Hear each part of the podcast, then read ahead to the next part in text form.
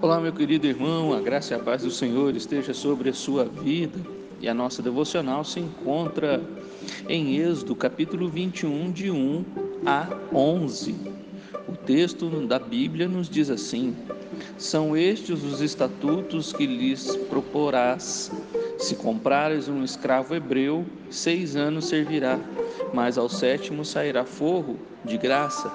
Se entrou solteiro, sozinho sairá se era homem casado, com ele sairá sua mulher.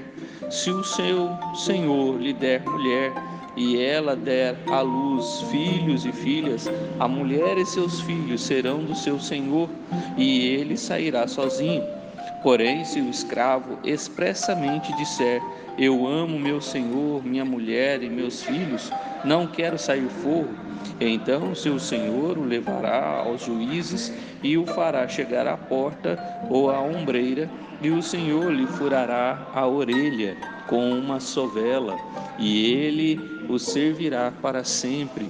Se um homem vender a sua filha para ser escrava, esta não lhe sairá como saem os escravos. Se ela não agradar ao seu senhor, que se comprometeu a desposá-la, ele terá de permitir-lhe o resgate. Não poderá vendê-la a um povo estranho, pois será isso deslealdade para com ela. Mas se a casa, mas se a casar com seu filho, tratá-la como se trata as filhas.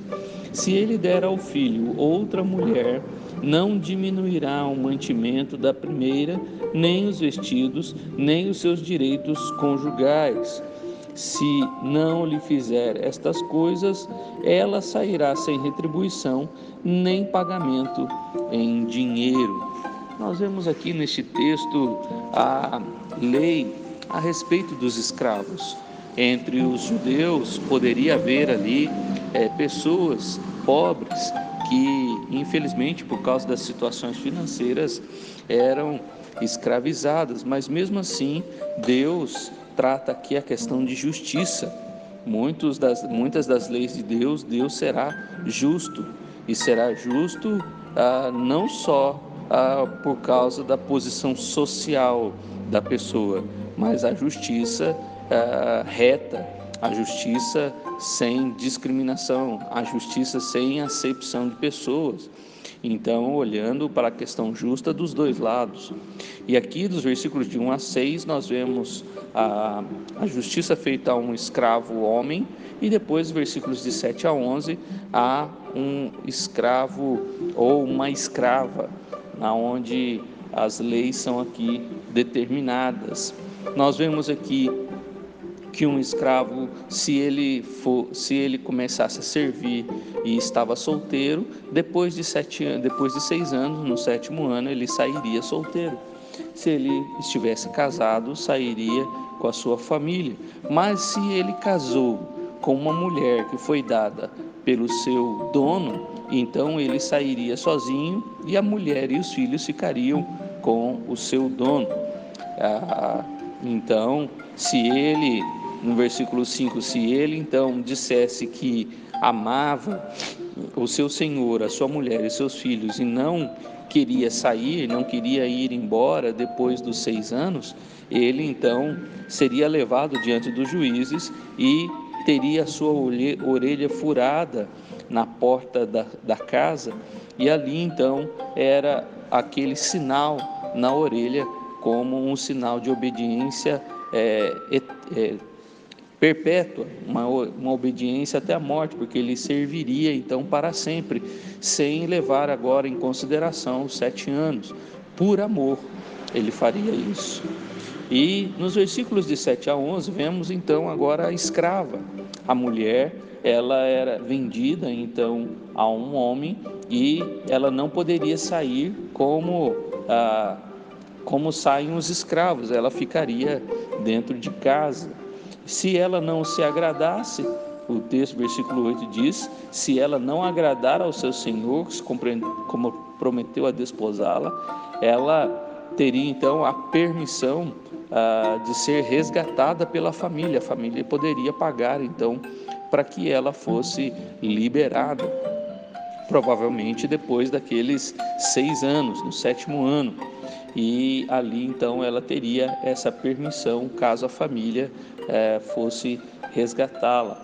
E ele não e, e o seu dono não teria autoridade sobre ela para vender para outra pessoa.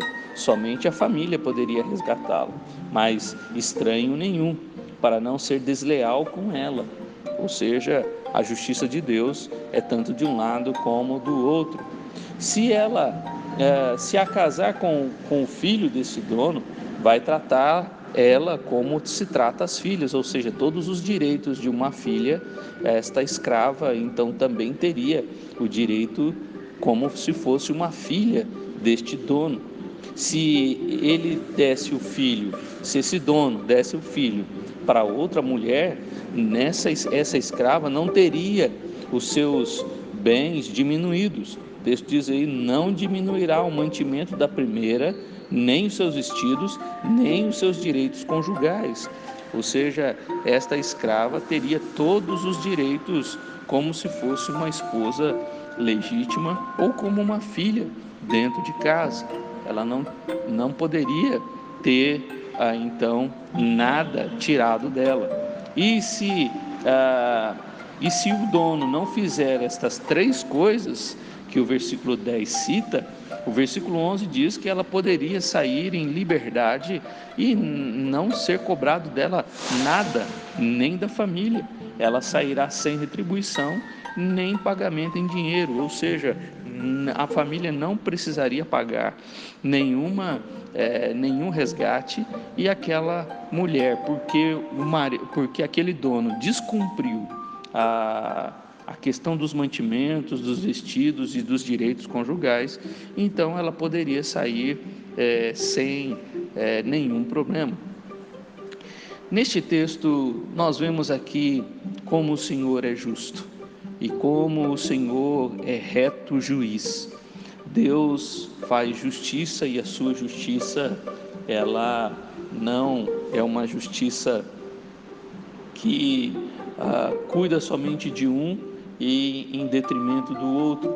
Não é uma justiça que faz acepção de pessoas, mas uma justiça é, reta, uma justiça correta, que vê os dois lados.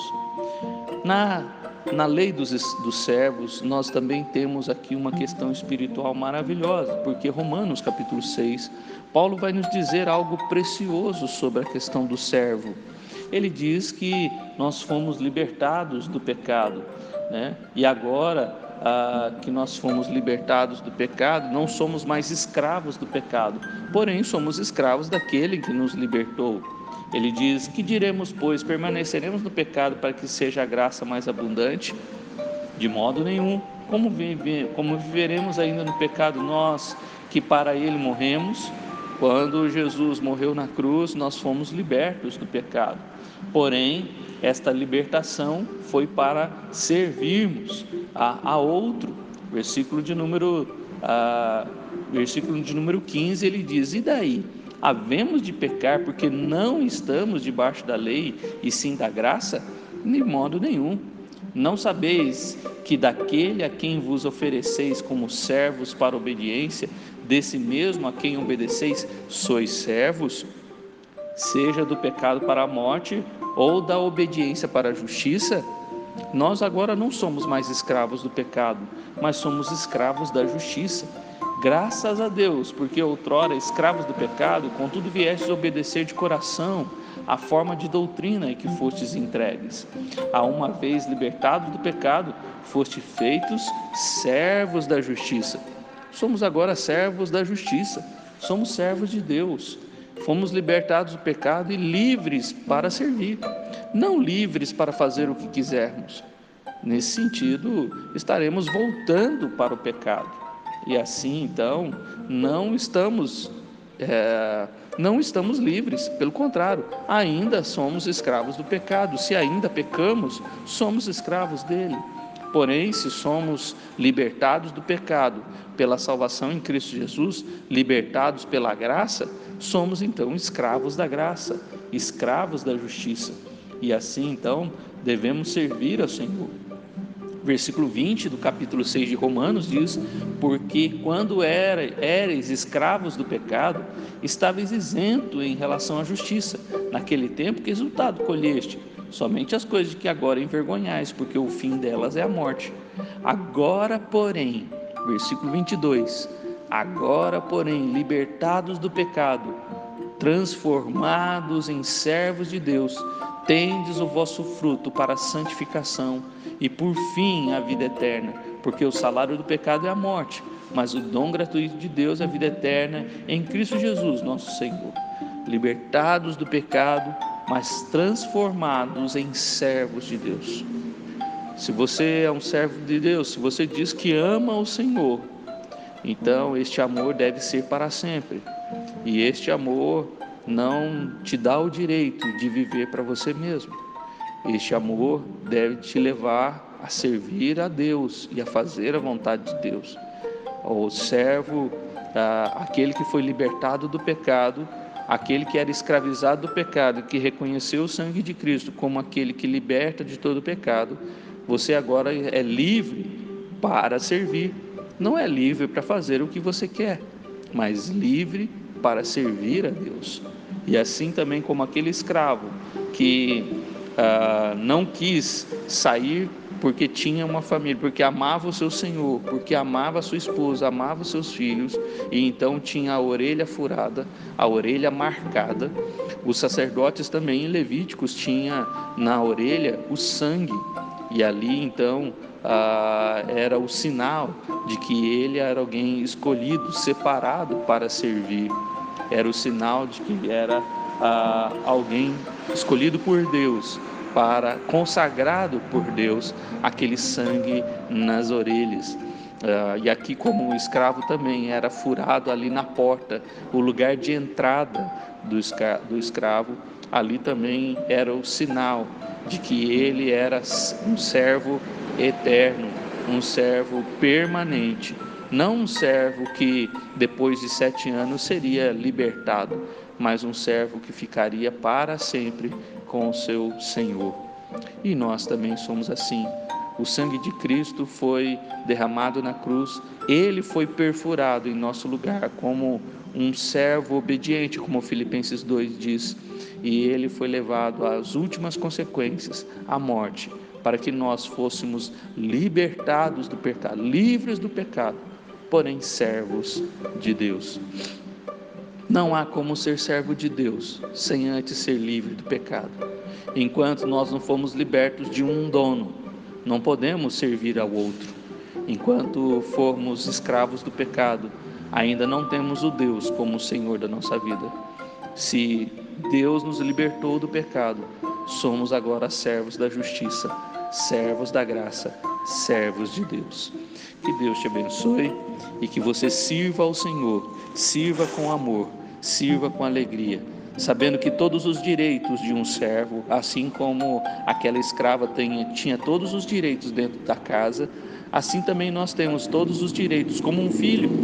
Aquela escrava, ela tinha direitos de filha, e assim também nós, servos de Deus, temos os direitos de filho, como Paulo vai dizer em Romanos 8, herdeiros de Deus co-herdeiros com Cristo, aqueles que não foram condenados, mas que nenhuma condenação há para aqueles que estão em Cristo Jesus. Ou seja, é um privilégio sermos servos do Senhor. É um privilégio porque fomos libertados por Ele, não fomos libertados por nós mesmos. Não saímos da escravidão do pecado porque conseguimos por nossos próprios esforços, mas Deus fez isso por nós e agora servimos a Deus porque Ele nos libertou. O, aquele que foi livre, ele serve. Aquele que foi livre é agora um escravo de Deus. Que Deus te abençoe.